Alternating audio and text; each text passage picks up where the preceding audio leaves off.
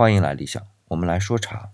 这茶叶在喝茶的过程当中啊，是极为重要的，因为在绝大多数情况下，喝的就是用茶叶泡的茶汤。就像上期节目里啊，我说我帮朋友买红茶，买的就是红茶叶，然后自己回去去泡茶汤自己喝。我为什么会说绝大多数呢？是因为今天也有卖泡好的茶汤的，比如说啊，康师傅的绿茶、乌龙茶。不过在理想看来啊，这些只能当水喝，当不得真的茶汤。两个原因啊，第一是这个茶汤是别人已经帮你泡好的，而且见不到茶叶，那就没那个过程，就不能算茶了。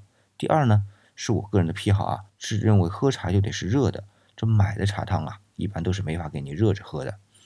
那么今天我们去买茶叶茶汤，总得有个价格，我们出了那份钱才能把它带回家，这本也是天经地义的事儿。但是对于茶啊，我感觉啊有些偏颇，因为啊，比如我今天心情大好，泡上一壶，便是神清气爽；但如果心情烦躁呢，至少我去喝同一份茶叶泡出来的茶，首先泡茶就不会那么有兴致，就更别说喝出滋味了。而那份茶的价格是实实在在在那里的。而我对于它的价值认同就完全不同了。